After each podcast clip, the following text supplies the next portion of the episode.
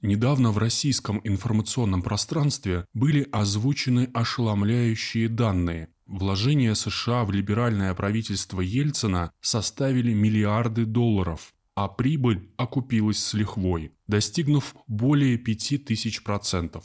Подобного история не знала. Что взамен получила Россия, знают все, кто пережил 90-е. Разрушение промышленного комплекса под предлогом борьбы с коммунизмом, развал страны, межнациональные конфликты и потерю миллионов сограждан, которые не смогли вписаться в реформы. Возможно, какие-то испытания нам еще предстоит пережить.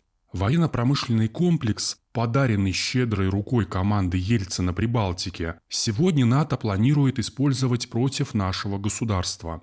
Те советские воинские части и стратегические объекты, которые не превратились в поселение-призраки, теперь используются Североатлантическим альянсом.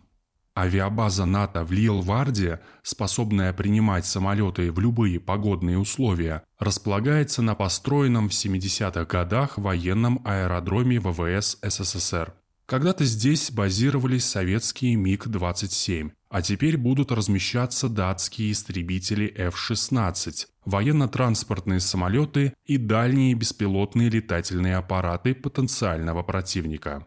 На полигоне в Адаже, в свое время оборудованном по последнему слову техники силами Прибалтийского военного округа, теперь базируются силы НАТО и штаб дивизии «Север», в состав которой вошли боевые подразделения Дании, Эстонии, Латвии.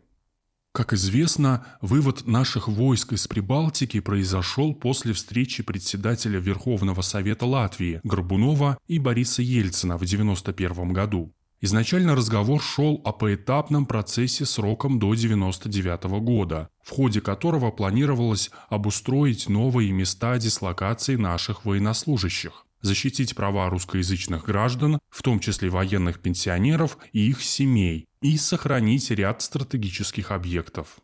Ельцин даже собирался оставить за российскими рабочими дома отдыха и санатории, принадлежавшие профсоюзам и не являвшиеся советским имуществом. Но в российской делегации нашлись, скажем так, благодетели, открыто саботировавшие процесс. Еще большим злом для нашего государства и сограждан, оставшихся на территории бывших советских республик, обернулись решения главы МИД Андрея Козырева. Имя этого человека для посвященных стало синонимом предательства. Сергей Зотов прямо называет его иностранным агентом. С нашей стороны действовал человек, который фактически был агентом Госдепа США. Цитата Зотова «Я вам расскажу одну сенсацию. Жена Козырева находилась в США и жила на средства американского конгресса. Это достоверные сведения. Период Козырева – это самый позорный период в работе МИДа. Он торопился выполнить любые пожелания американцев и ничего не просил взамен. Ни ответных уступок, ни гарантий. Именно Козыреву принадлежит знаменитая фраза «У России нет национальных интересов». Сроки вывода российских войск решением Козырева были сокращены с 7 до 2 лет. Делалось это по требованию президента США Клинтона, который пригрозил ограничивать финансовую помощь России до тех пор, пока северо-западная группа войск не покинет Прибалтику. По команде из Вашингтона министр-предатель препятствовал сохранению за Россией радиолокационной станции в Скрунде, действуя наперекор установкам из Москвы. Латвию и Эстонию российские военные спешно покинули в августе 1994 года. Литву на год раньше, оставив все военное имущество, включая Центр слежения за космическими объектами и базу подводных лодок, которые Россия изначально пыталась сохранить за собой. Радиолокационная станция в Скрунде была демонтирована американцами. Русскоязычное население в Латвии и Эстонии предательски брошено и проживает сегодня там на правах неграждан.